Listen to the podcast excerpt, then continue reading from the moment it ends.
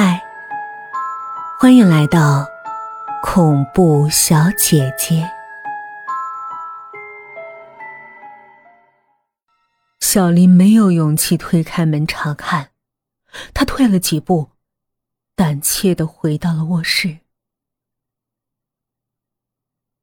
一天晚上，莫路依萍这个名字终于在聊天室闪闪烁烁的出现了。聊天室里还有一个人，游客七五四六零七。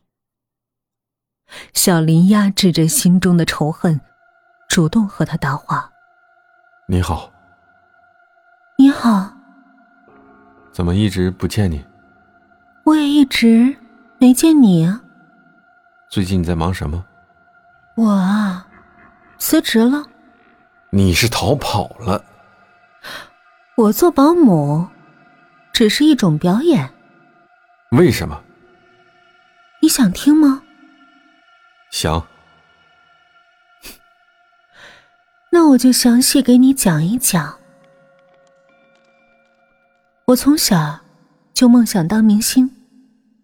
五年前，我不顾家里人的阻挠，只身离开东北老家，来到这个城市，想在演艺方面闯出一条路。后来，我钱花光了，却痴心不改。坚决不回家，跑到地下通道里弹吉他卖唱。有一天，我在路边看到一张海报，说有一部戏招聘演员，我就去了，祈求导演给我一次机会。那不过是个保姆的角色，我相信我能演好。可是，他三番五次的。把我拒之门外，我彻底绝望了。那天晚上，我一个人喝醉了酒，剁断了一根手指，发誓再也不做这个梦了。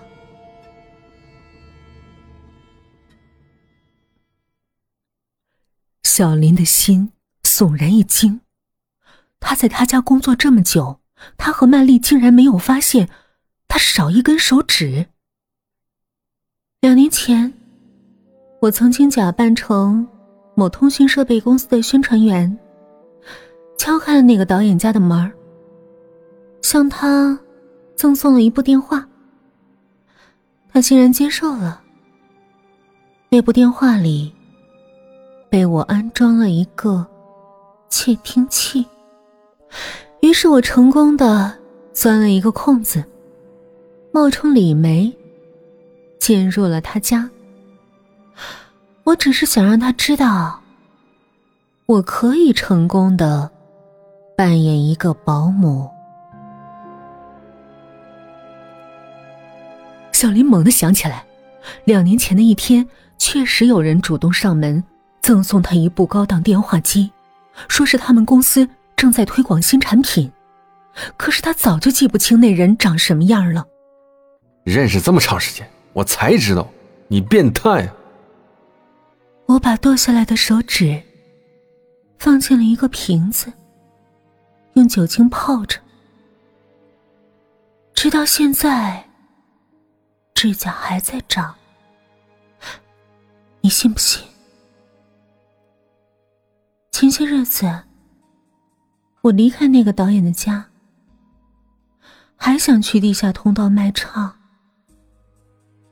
可是我的手再也弹不成吉他了。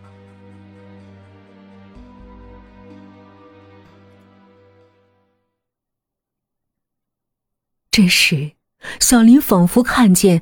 他坐在电脑的另一端，挡在黑发的眼珠闪过亮光，那亮光像他的掏耳勺一样的凶残。你可以到大街上给人掏耳朵，现在还没人推出这样服务呢。哎，这是个好主意。这时，小林已经气得抖成一团。我愿意接受你的服务，曼丽也愿意。可是，孩子是无辜的，你怎么忍心把那尖尖的掏耳勺插进他幼嫩的耳朵？畜生！你在说什么？你装什么糊涂？我我没有装糊涂。你为什么逃跑？你说你快到家了，我就离开了。孩子怎么了？你把他耳朵毁了。莫路一平半天没说话，小林一边敲字一边流泪。他才只有一岁，他刚刚学会叫你阿姨。莫路一平终于说话了：“你有没有感觉到，你家里还有一个看不见的人？”小林像被电击了一样，傻住了。他忽然想起那天夜里，他去卫生间，路过黑乎乎的工人房，看见里面好像有个人，端端正正的坐着。我在你家工作了两个月，总觉得除了你家三口人和我，还有一个隐身人存在。我半夜里经常能感觉到。他的呼吸，小林的头皮一阵发麻。我想，就是他害了可祥。就在这时，那个无声的游客七五四六零七突然无声的离开了聊天室。小林不抖了。他在电脑前呆如木桩。曼丽和孩子都睡了，小林躺在床上，陷入极度的恐惧。他在黑暗中转动着眼珠，看看房顶，看看地下，看看门。看看窗，他越来越感到莫路一平说的是真话。最近一段日子，在这个房子里，除了小林一家三口，还有李梅，确实好像还有一个人，他像影子一样无处不在。这个人对发生在小林家的一切了如指掌。正是他告诉小林，陌路依萍就是家里的李梅。正是他告诉小林，家里的李梅是假冒的保姆。也许，就是他趁李梅不辞而别，而小林还没有到家的空当，对孩子下了毒手。谁都会以为是李梅干的。小林努力的想，这个隐身人到底存不存在？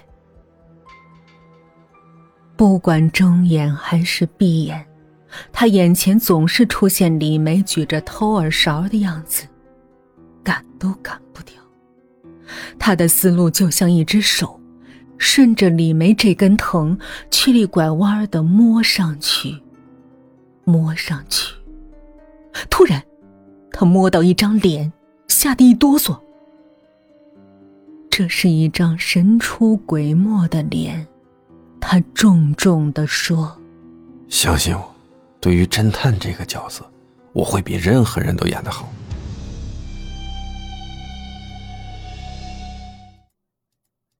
不知道过了多久，小林睡着了。恍恍惚惚，他走上了大街。没有一个行人，也没有一辆车。这不是城市的大街。小林有点害怕。突然，地下通道里涌出一些人，他们黑压压的围住了小林，手里都举着银质的掏耳勺，纷纷的问：“你掏耳朵吗？你掏耳朵吗？”小林恐惧至极，想突围。那些人一个挨着一个，只有一个空档，刚好通过一个人。小林刚刚冲过去，就听见那个空档响起了一个男人的声音：“游客。”七五四六零七。